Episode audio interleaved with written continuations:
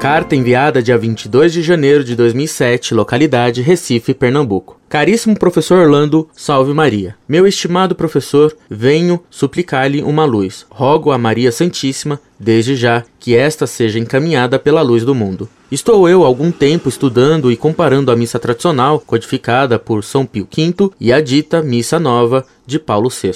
É sabido que a missa nova, dentre tantos problemas relevantes, há equívocos que põem em dúvida dogmas como o santo sacrifício, presença real, o sacerdócio hierárquico etc., usando uma linguagem dúbia propriamente modernista e confusa, como o senhor bem sabe. Veja bem, caríssimo professor, o meu raciocínio. Abre aspas.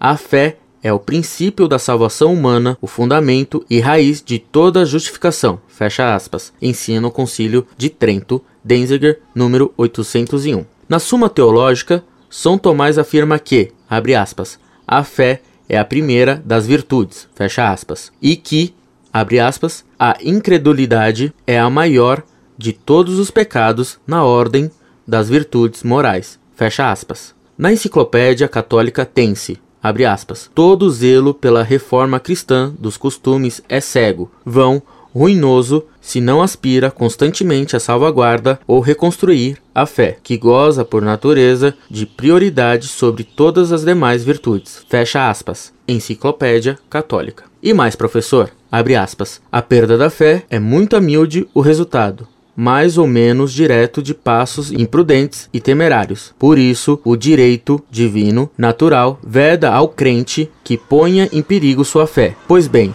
o maior perigo para a fé e o mais imediato se funda no contato com o erro oposto. Fecha aspas. Enciclopédia Católica. Pois então, caro professor Orlando Fedeli, o que fazer diante da missa nova, onde há muitos ataques sacrilégios contra a fé do fiel e da igreja? E sabemos que, abre aspas, todo motivo medianamente grave escusa da obrigação de ouvir a missa, como o que se daria no caso de que a existência a missa provocasse um dano corporal ou espiritual para nós ou para outros. Fecha aspas. Compêndio de Teologia Morale, edição Mariette, 1955, número 200. Tenho eu direito de rejeitá-la segundo minha consciência? Mas o que fazer no domingo, dia do Senhor, já que a Santa Missa Tridentina não há, por enquanto, aqui em Recife? Que situação! Peço que corrija-me se falei mal, porém, se não, o que fazer? Deus lhe pague, professor, pela atenção.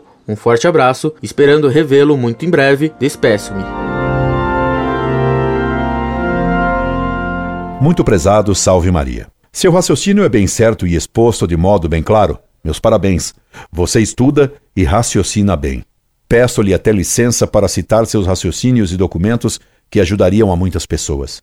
Haveria que dizer ainda que só está dispensado de assistir a essa missa protestantizada aquele que conhece perfeitamente o perigo que ela traz para a fé. Quem não tem plena consciência do perigo que ela traz para a fé não é obrigado, em consciência, a deixar de assisti-la, a menos que nela se pratiquem atos gravemente sacrílegos, e na medida em que a pessoa compreenda que aquilo é sacrilégio.